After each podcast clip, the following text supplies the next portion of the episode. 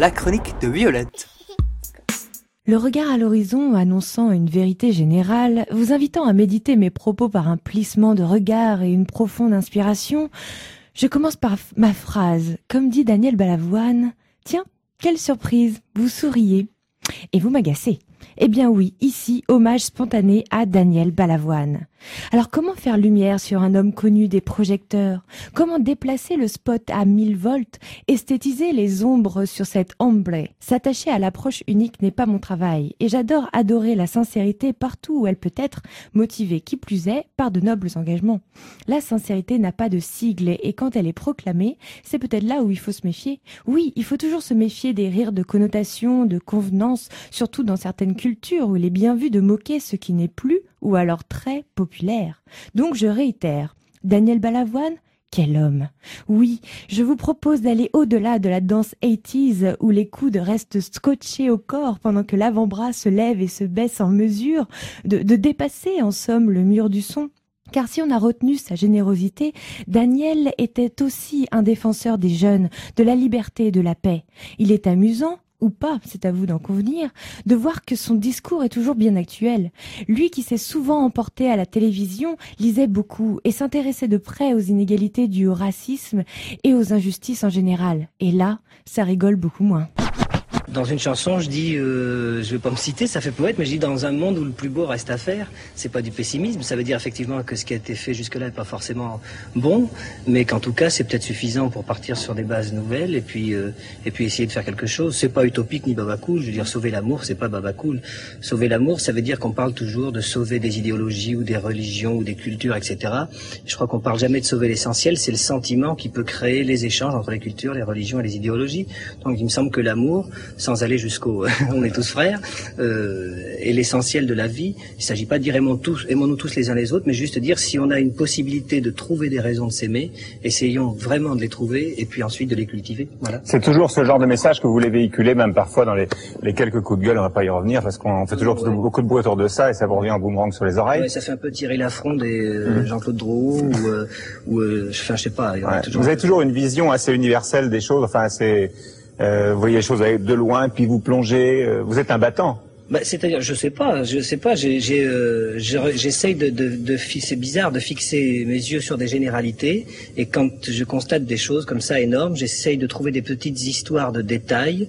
Bon, la chanson qu'on vient d'entendre est l'exemple type. Des histoires de détaillées pour pour pour imager ces, ces généralités qui me gênent. C'est-à-dire, par exemple, euh, c'est ça aussi le comment vous disiez, l'optimisme ou le positivisme, c'est de dire, euh, moi je suis un peu agacé par tous les gens qui disent depuis un an, je suis contre le racisme, je suis contre Le Pen, je suis, tout le monde est contre quelque chose qui est pas bien.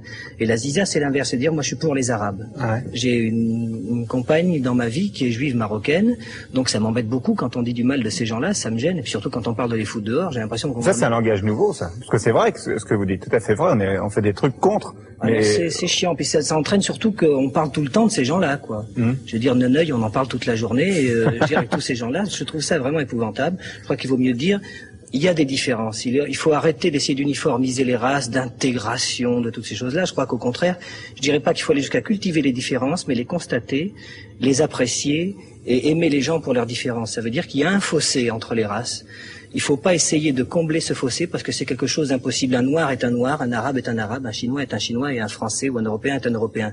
Ce qu'il faut apprendre aux gens, je crois que c'est un problème de mentalité, c'est qu'un fossé, un fossé, ça peut se franchir. C'est une notion. Et valoriser les différences plutôt que les, les voilà, En tout cas, les respecter, aimer les gens pour ça. Quand moi je suis amoureux d'une femme parce qu'elle est brune, parce qu'elle a la pommade, parce qu'elle a un certain comportement de vie qui est dû à sa religion, parce que ceci ou cela, ça veut dire qu'en fait, si je dois avouer la vérité, je l'aime parce qu'elle est euh, juive d'Afrique du Nord. Voilà, c'est aussi bête que ça, il faut pas avoir honte de le dire. Si elle n'était pas juive d'Afrique du Nord, elle serait pas comme elle est. C'était l'interview, l'interview de Daniel Balavoine par Michel Denisot en 1985 sur Canal+. Alors l'un des coups de gueule le plus célèbre reste celui euh, sur, 7, sur 7 sur 7. Euh, je le cite. Je voudrais dire devant tout le monde que j'emmerde les anciens combattants, qu'on a autre chose à foutre que de s'occuper des anciennes guerres, et que le jour des commémorations ferait mieux de manifester pour des guerres qu'il y a actuellement. Et de terminer, si mon frère pouvait m'entendre, je lui dirais de revenir parce qu'on lui dit qu'il va là-bas pour la paix et ce sont des mensonges. Il va là-bas pour les enfoirés des pouvoirs qui ont créé les guerres et que tout ça c'est de la saloperie. Il faut qu'on nous change la vie. On voudrait apprendre à nos enfants autre chose que ce qu'on nous a appris. Alors je dis que tout ça suffit et il nous faut la paix. On veut la vraie paix. J'emmerde tous les pouvoirs et leurs idéologies, quels qu'ils soient. Et j'emmerde en même temps ceux qui croient que c'est facile de le faire, car ils n'ont qu'à le faire à ma place. Bon. Il a reconnu que ce n'était pas la manière la plus fine de s'exprimer. Mais à choisir, c'est peut-être mieux ainsi. Car il explique qu'il ne regrette jamais ce qu'il dit, il regrette simplement la façon dont il le dit. Alors si sa musique est complètement connotée, si l'appellation Daniel Balavoine est reléguée à la nostalgie des cinquantenaires, Daniel Balavoine est aussi actuel qu'un Stéphane Essel, en plus jeune et plus impulsif, et peut-être alors plus fédérateur. Par sa réflexion, il nous invite à être toujours plus critiques. Par sa fougue, nous apprenons à ne pas nous taire, à savoir dire non par simple bon sens. Par ses textes, nous rêvons et remettons l'amour à sa place, c'est-à-dire partout.